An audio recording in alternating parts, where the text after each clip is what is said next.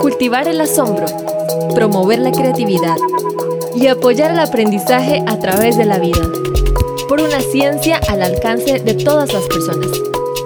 Fuentes confiables. Ciencia Ciudadana.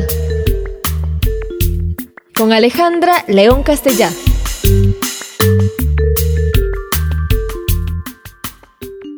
Hola, soy Alejandra León Castellá, directora de Cientec, y empezamos esta serie de podcast para conversar sobre diferentes aspectos de la ciencia y de la matemática. Hoy tenemos el gusto de tener a Manuel Murillo Sigli, un colega con el cual hemos hecho muchos, muchas aventuras matemáticas. Aquí está Manuel conmigo. Un placer de acompañarte en esta nueva aventura, como decís, muchas, muchas hemos tenido rompiendo tabúes, llevando las matemáticas a lo ancho y largo del, país y por qué no fuera del país también, para socializar, socializar un poco y que las personas pierdan ese temor, algunas veces heredado, hacia las matemáticas. Eso es tan cierto. ¿Cuántas personas decimos matemáticas y arrugan la cara? Aquí están arrugando la cara. no, no, no. Es que lo que no saben es que usan las matemáticas todo el tiempo. Y hoy venimos con Manuel a hablar un poquito de una celebración para que nos ayuden a celebrar en sus comunidades, con su familia, con sus amigos. Tenemos una celebración muy especial y no solo nosotros, sino que a nivel internacional se decretó el Día Internacional de la Matemática para el 14 de marzo. Este año nos cae un sábado, pero podemos empezar a celebrarlo desde antes y bueno, Manuel, ¿cómo lo celebrarías vos? Ya tenemos algunas actividades programadas de parte de la Asociación de Matemática Educativa, la ASOMED. Vamos a hacer unas conferencias que podrían buscar las informaciones en, en diferentes redes sociales, donde vamos a hablar de la belleza de las matemáticas, vamos a hablar de la cotidianidad, que la usamos las matemáticas a diario, en ocasiones sin darnos cuenta, Vamos a hablar de, por supuesto, del número pi, que es el que dio origen al nacimiento propiamente de ese Día Internacional de las Matemáticas que usted mencionó, aprobado por la UNESCO, que precisamente es el 14 de marzo, que las siglas en inglés es 3 de marzo 14, que son los primeros dígitos del número pi. Como por muchísimos años se celebró con gran entusiasmo en la comunidad matemática y no matemática el día de Pi se llamaba antes, pues la UNESCO retomó ese entusiasmo para ese día formalizar el Día Internacional de las Matemáticas. Y nosotros lo tomamos, digo nosotros, los matemáticos o, o, los que nos gusta la matemática, no necesariamente matemáticos, tomamos con mucho entusiasmo ese día porque va a ser la primera vez que se celebra. Y como siempre, la primera vez es un evento que hay que celebrar, por supuesto, a bombos y platillos. Ya les digo, vamos a tener algunas actividades y están invitados. ¿Saben ustedes que el, el tema de este año, porque cada año va a tener tema, son las matemáticas están en todas partes? Y el sitio web de la celebración del Día Internacional de las Matemáticas tiene estrategias y ustedes si entran a verlas van a ver estrategias donde hay baile, donde hay juegos sencillos, donde hay tarjetas para buscar las matemáticas en su entorno y además estos recursos están traducidos a varios idiomas y yo los revisé todos, están en español también. No hay excusa entonces. Usted puede buscarlas, puede jugar. Yo no ese del, del baile en triángulos, más de 10 personas me parece. me parece, o sea, cuando hablamos de matemáticas y baile, casi nunca, ¿verdad? En el ritmo, en los ritmos que seguimos, mire, los las personas que uno se topa haciendo malabarismos en los semáforos ahora, muy de moda en San José y en otros lugares, ellos tienen algún ritmo y un conteo porque si no, no lograrían hacer sus, sus maromas. La matemática está, como dice usted Alejandra, en todas partes, desde que cocinamos y tenemos que hacer una receta para tres personas y la ocupamos para cinco personas, para programar algunas actividades familiares, repartición de espacios. Las matemáticas están en muchos lados, no solo ahí, sino incluso de manera cultural. Los números, los números, por ahí mencionan el viernes 13, que es un día de mala suerte, y la gente se lo cree, como que ese día lo topan y piensan que si hacen algo ese día o ven una película de miedo les puede pasar algo, ¿verdad? Eh, porque culturalmente algunos números están asociados con el bien o con el mal. Sí, algunos Bueno, de alguna manera eso es numerología, pero tiene que ver con matemática. Para Sí, mí claro. todos los números son maravillosos, incluso el 13. Claro. Y el 13, por supuesto, hay, hay hoteles que no tienen el piso 13, hay Aviones no aviones tienen que el no espacio número 13. 13 porque No lo tienen, la gente no lo va a poder, no lo va a querer ocupar, entonces por eso no lo busquen tienen. en, en cuando viajan en avión, busquen para que vean que se saltan la fila 13. Ahora Va a algo, ser muy entretenido. algo maravilloso es que el número 12 es muy especial en las culturas. Y el número 12 es muy especial porque es un número muy justo. Nos permite distribuir Claro. entre muchos. Es, es de eh, los números que tienen muchos divisores. El 1, el Exactamente. 2, el 3, el 4, el 6 y el mismo 12. A diferencia de otros números. Por eso las bandejitas de huevos muy usualmente se venden en, en 12 también. ¿Verdad? Y se usó el número 12 para, en muchas culturas, para, para los 12 apóstoles, apóstoles. por ejemplo. Pero si usted tiene los 12 apóstoles y Jesucristo, son 13. los 12 caballeros de la mesa redonda, Sí, o los dioses del ¿Verdad? Olimpo también. todos más. 12. Más el, que, más el que los crea o más el que... Son 13. Y de hecho, un calendario de 13 meses lunares sería muy apropiado o, o muy cercano al año solar. Que ustedes saben que tenemos esta afición por el número 12, nos hace que tengamos 12 meses, que tengamos 12 meses, pero 12 meses ajustados. No Los todos los meses son zodiaco. iguales. 12 signos del zodiaco, aunque en realidad son 13. Nunca te he hablado, Manuel, del, del treceavo signo del zodiaco por donde pasa el sol, porque el signo del zodiaco son todas estas constelaciones que están en una franja por la que pasa el sol. Y sucede que a la par del escorpión hay un señor que sostiene las serpientes. Este señor de las serpientes es parte de las constelaciones por las que pasa el sol, pero cuando hicieron el zodiaco no lo incluyeron, es el número 13. Entonces, bueno, vean cómo las culturas evitan ciertas cosas y pro- Propician otras. propician otras. El número 7 es uno que se propicia mucho y tal vez vos en tenés los- algún ejemplo, ¿verdad? El número 7 es la suma del número divino más el número terrenal, ¿verdad? Más el 3 más el 4. Incluso se ha forzado siete colores para el arco iris. En realidad son seis. Y le agregaron uno más porque es más bonito decir que tiene siete, pero en realidad son seis. Claro, el número 7 se utiliza Blancanieves y los siete enanitos, por ejemplo. en los cuentos, en los cuentos hay siete días en el Tíbet. Hay una película también. Y tenemos siete días en la semana, Siete días de la semana, por supuesto. ¿verdad? Eh, Y, y en los cuentos infantiles es, digamos, usual encontrar el número 7 o números primos, ¿verdad? No tanto el 7 en particular, sino un número primo en general. Los tres cerditos, por ejemplo. 101 dálmatas. Ali Baba y los, bueno, podríamos decir 40 ladrones, pero con Ali Baba ya son 41, ¿verdad? Entonces, eh, hay muchos, ¿no? Hay muchas utilidades, no sé si utilidades, pero usos que se le da a los números primos en la literatura. Sí, y en la práctica, digamos, vos hablaste un poquito de la cocina. Desde entrar aquí hablamos de una pizza para 13. Ese sería un Mira, es ejercicio. Esa es una tarea para los eh, radioescuchas. Dividir una pizza en 13, ¿verdad? Por uno lo va, general se divide en 12. sí, uno va a comprar la pizza y siempre 16. son pares, ¿verdad? Entonces, cuando tenemos que dividirla entre más, ¿cómo lo hacemos? Pero bueno, hay otras prácticas que tienen que ver más con la construcción y a mí me, me gusta mucho la forma en que abarcamos Pitágoras en el libro. Nosotros tenemos un libro que publicamos conjuntamente con la editorial del Tecnológico y los autores Anabel Castro, mi persona, Margot Martínez, Manuel Murillo y Alberto Soto. Trabajamos juntos mucho y con la radio, porque ese libro salió de los programas que hacíamos de mate por un minuto. Y en ese libro, cuando estábamos discutiendo los temas que teníamos que abarcar, hablábamos de Pitágoras y hablábamos de la construcción, cómo un fenómeno como la teoría salió de una construcción donde tenían que hacer paredes perpendiculares y para hacer este, este tipo de construcción en realidad usaban el teorema. O es usual que conocimientos que salen de la práctica, práctica por carpinteros egipcios probablemente, que conocían lo que se llamaban ellos la cuerda sagrada, ¿no?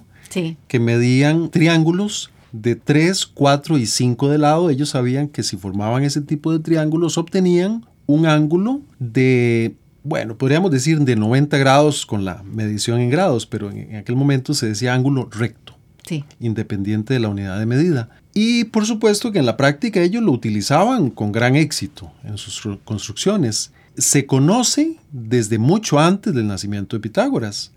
Pero ¿por qué es que se llama Pitágoras? El teorema se le conoce como el teorema de Pitágoras porque fue él y su escuela pitagórica las que lograron hacer una demostración formal. Entonces las matemáticas se fundamentan siempre de ensayo, de error, de conocimientos previos, pero siempre hay algo que nos interesa mucho a los matemáticos que es demostrar los resultados. Es decir, que si un resultado es cierto hoy, será cierto mañana. No es que las cosas cambian. Eso es muy importante en las matemáticas. Pienso ahora en algún ejemplo práctico también, que por lo general las personas siempre preguntan, ¿y para qué sirve eso? ¿Para qué sirven las matemáticas? Sí, sí, muy buena eh, pregunta. Hay, hay aplicaciones que podríamos decir de construcciones, que en la arquitectura, que con el número áureo en la pintura. Hay un sinnúmero de aplicaciones, pero tal vez para esta ocasión recuerdo una, una ley, no todos conocen, que se llama la ley de Benford. ¿La conocía Alejandra? No. Ley de Benford. es allá por el año de 1938, un físico ingeniero que empezó a notar que la distribución de todos los números, cuando usted abre un texto de matemática o un estudio actuarial o algo de cédulas de diferentes países, o cuando usted tiene un número grande de, números, la distribución de cómo empiezan esos números es diferente los que empiezan en uno que los que empiezan en nueve. Me explico. Si usted tuviera que apostar, abre ese libro en una página. ¿Qué número le sale? ¿Cuál sería su apuesta para que me diga con qué inicia ese número? No sé cómo sería la apuesta, pero me salió el 147. Empieza con uno. Sí. Esa es la mayor probabilidad. Los que empiezan con uno tienen un 31% de probabilidad de aparecer. Y ahí empiezan a decrecer los que empiezan con dos, los que empiezan con tres. Por ejemplo, los que empiezan con dos apenas tienen un 18% de probabilidad de aparecer. Los que empiezan con 3, un 12%. Y ahí va bajando hasta los que empiezan con 9, un 5% nada más. Y me va, me va a decir usted cómo se puede aplicar eso. Se utiliza para buscar las personas que evaden al fisco, las que manipulan los números. Y eso va muy de la mano con el desarrollo de la computación, con el desarrollo de la estadística. Ya en Argentina han encontrado algunos software evasiones al fisco porque las personas al maquillar los números empiezan a cambiar esos porcentajes. No se fijan en esa proporción que es una ley, se mantiene.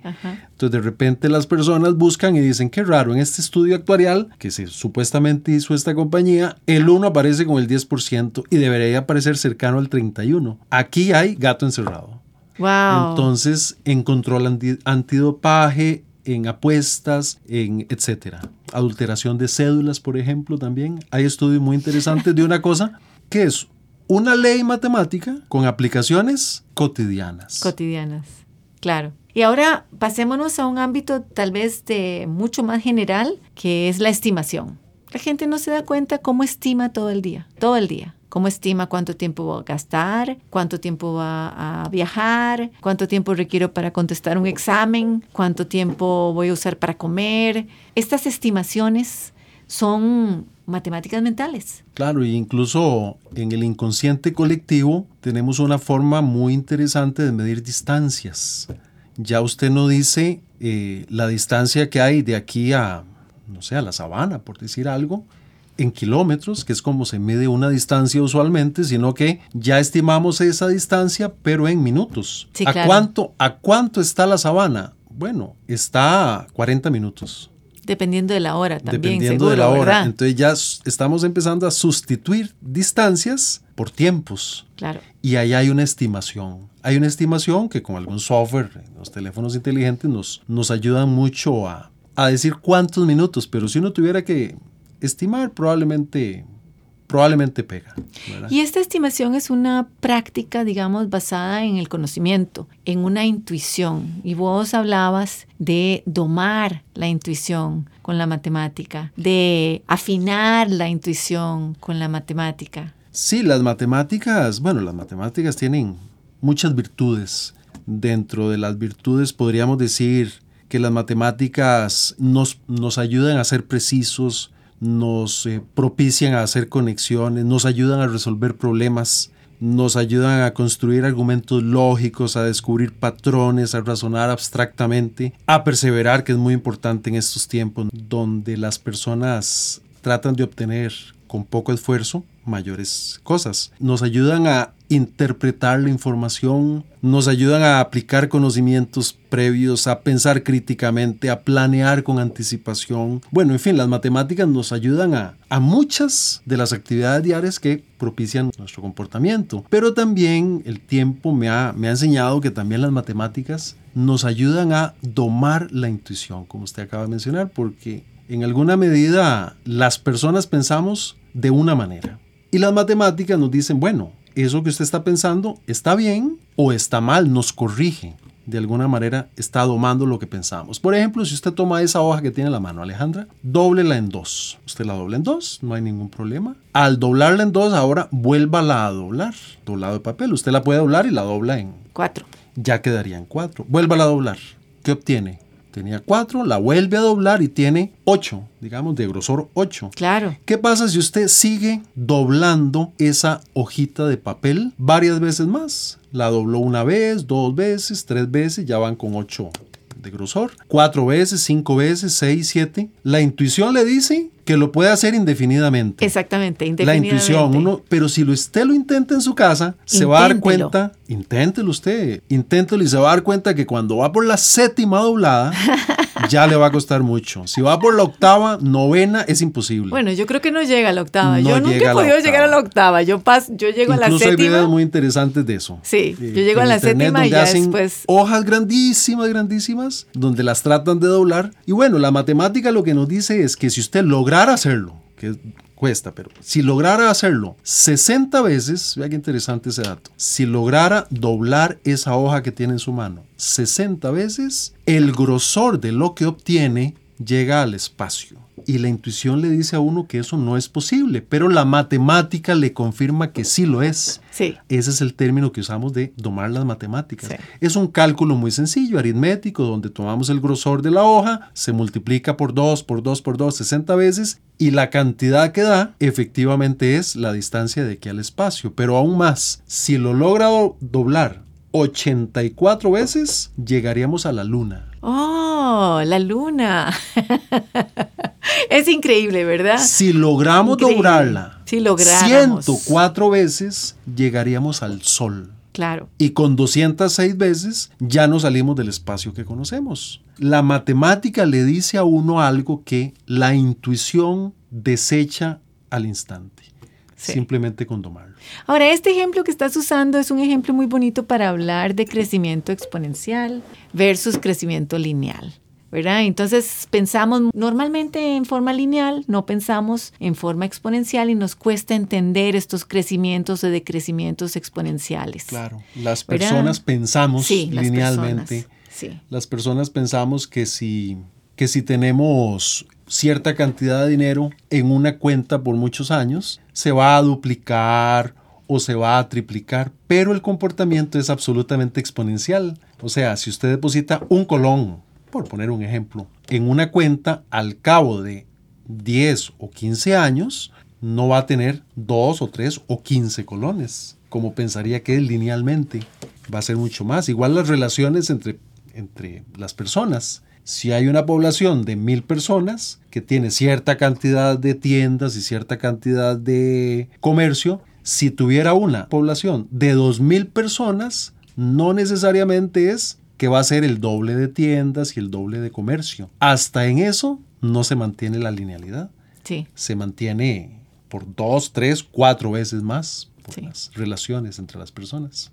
Estamos llegando al final y en realidad nos quedaron muchos temas por hablar de la matemática, pero les invitamos a que busquen tanto la página del Día Internacional de las Matemáticas como también las páginas de Cientec en la web www.cientec.or.cr donde tenemos muchos recursos de matemática. También nos puede encontrar en Facebook. Vamos a estar publicando sobre esta temática y queremos agradecerles que hayan estado con nosotros durante este podcast. Gracias a Manuel Murillo por estar con nosotros y lo vamos a invitar muchas veces más para hablar de, de cómo usamos las matemáticas en el juego también. Les invitamos a seguir con nosotros. Queremos despedirnos ahora. Muchas gracias y que la matemática los acompañe.